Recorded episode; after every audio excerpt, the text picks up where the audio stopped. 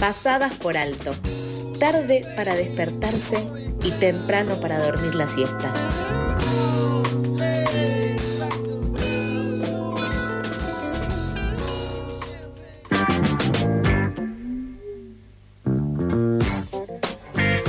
Siendo las 8 y 32 y a siete años de la primera marcha del Ni Una Menos, mañana la calle volverá a ser el lugar de una masiva movilización de mujeres y diversidades contra la violencia machista, los femicidios, el ajuste y la pobreza y en reclamo de políticas públicas integrales. Desde el primer Ni Una Menos en 2015 hubo un total de 1.956 femicidios en el país, lo que equivale a un femicidio cada 33 horas. En ese contexto y frente a la falta de respuestas, exigen la urgente declaración de la emergencia nacional en violencia de género para que no haya ni una menos. Para profundizar más sobre los reclamos que estarán presentes en esta nueva edición de la marcha, estamos en comunicación con Lucía Caballero, integrante del colectivo Ni Una Menos. Hola Lucía, Lautaro quien te habla te saluda. ¿Qué tal, Lautaro? Buen día. Todo bien. Eh, para arrancar queríamos saber cuáles son las principales demandas con las que se llega a este nuevo Ni Una Menos en el contexto socioeconómico y complejo que nos encontramos en este momento. Sí, un poco ustedes en la introducción ya, este, valga la redundancia, introducían algo. la consigna principal de la marcha es eh, Ni Una Menos, vivas, libres y desendeudadas nos queremos. Eh, estamos este, terminando de armar el, documento entre muchas organizaciones que va a estar enfocado en varios ejes. Hay un eje muy importante que tiene que ver con el eje de distribución eh, de, distribución económica, de justicia económica, eh, que es justamente nosotras entendemos y muchas de las que también vienen a las asambleas así lo entienden, es el eje sobre el cual eh, hay que hacer énfasis porque es la posibilidad concreta de eh, poder salir de una situación de violencia, es la autonomía económica, es la promoción de la autonomía económica de las mujeres lesbianas, travestis y trans.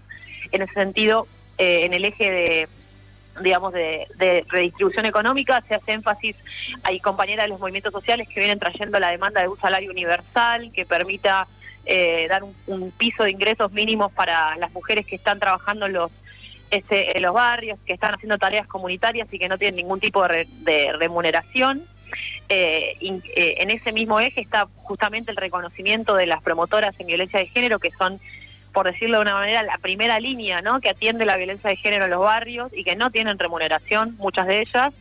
Eh, y la demanda, por ejemplo, de que se extiendan eh, y se amplíen las moratorias previsionales que vencen en junio, ¿no? Eh, una medida que fue de mucha reparación económica, que permitió que muchas mujeres se jubilaran por eh, sin cumplir con los años de aportes, justamente porque somos quienes más tenemos trayectorias laborales informales o porque trabajamos en nuestros hogares y eso hace que después no cumplamos con esos años. Y esa medida va a vencer en junio y, y, es necesario que se que se amplíe, que se prorrogue, incluso que se que se que se, se cambie la fecha de corte para que puedan entrar más mujeres.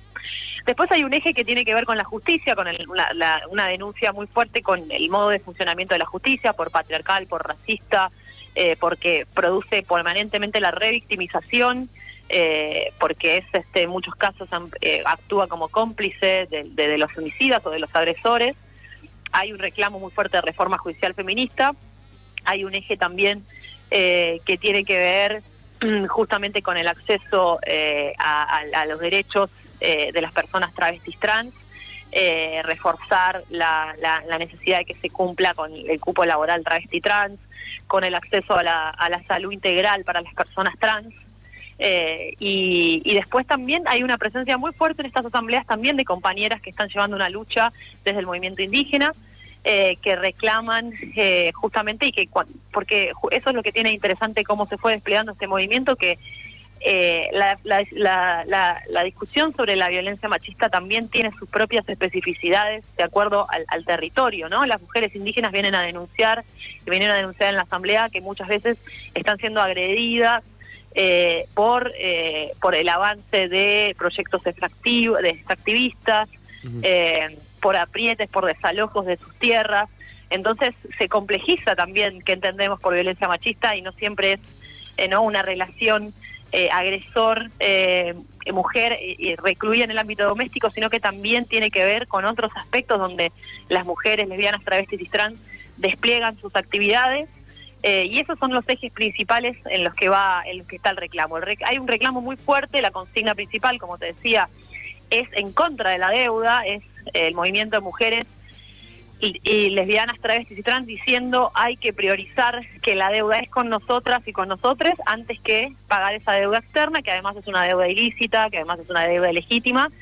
Y claramente queda definido que para avanzar en políticas eh, de mayor redistribución y de mayor impacto es necesario, digamos, priorizar esa deuda. Lucía, buen día. Neuwen te habla en este caso. ¿Qué implicaría declarar la emergencia nacional en violencia de género y qué acciones concretas supone que se declare? Sí, la emergencia nacional de violencia de género es este, la posibilidad de asignar más, más, partida presupuestaria eh, para abordar los casos de violencia de género. Hay varios proyectos presentados, por eso no te puedo hablar de uno en particular, porque varias organizaciones presentaron distintos. Eh, entonces, eh, no podría hablar por uno de ellos porque aparte, digamos, yo hablo en nombre, digamos, de alguna manera de, espacio asambleario donde hay varias organizaciones que también que presentaron distintos proyectos, pero básicamente es como la posibilidad de, eh, destinar mayores recursos al abordaje de la violencia de género. También hay otras eh, medidas que se pueden avanzar sin que no implican declarar la emergencia. Algo muy concreto es prorrogar, por ejemplo, el plan Acompañar, que es una medida positiva que tomó el Ministerio de las Mujeres y Diversidad de Nación, que pone el eje justamente en la autonomía económica como forma de salir de la violencia, pero que también están, es un plan que vence porque se pensó como un eh, como una ayuda de seis meses, pero que muchas compañeras lo están necesitando, lo siguen necesitando y bueno, algo muy concreto sería, por ejemplo, prorrogar ese plan. Eh, eso es eh, una de las demandas también que está incluida. Muy bien, y otra consulta, ahora que hablas de estos proyectos que se presentaron, ¿qué respuesta han tenido de parte del Poder Legislativo mismo del Ejecutivo de cara a que esos proyectos lleguen a buen puerto? Bueno, los proyectos se están presentados hace mucho tiempo. Eh, hay una, de, alguna manera hay una dispersión en relación a, a, los proyectos que están presentados porque eh, no hay uno unificado, por ejemplo, que permitiría por ahí eh, avanzar de manera unitaria. Eh, pero bueno, eh, vemos que la actividad legislativa no está no está haciendo en este momento no está teniendo la eh, la rapidez que necesitamos. Hay una elección que acaba de, ganar la oposición también de derecha que hace también que complica que se avance pero hasta el momento en, en, términos legislativos esos proyectos no avanzaron no y para ir cerrando hace dos años que está en la pandemia, el movimiento vuelve a las calles. ¿Cuál es, ¿Cuál es la importancia de poder volver a encontrarse? ¿Cuáles son los desafíos que hay también por delante? Sí, tenemos el antecedente cercano del 8 de marzo, que también que fue, digamos, la primera fecha más masiva después de la pandemia, que fue un éxito, ¿no?, en términos de convocatoria. Bueno, básicamente es un movimiento que se armó alrededor de la posibilidad de ocupar las calles, ¿no? Eh, es para nosotras es, el eje central.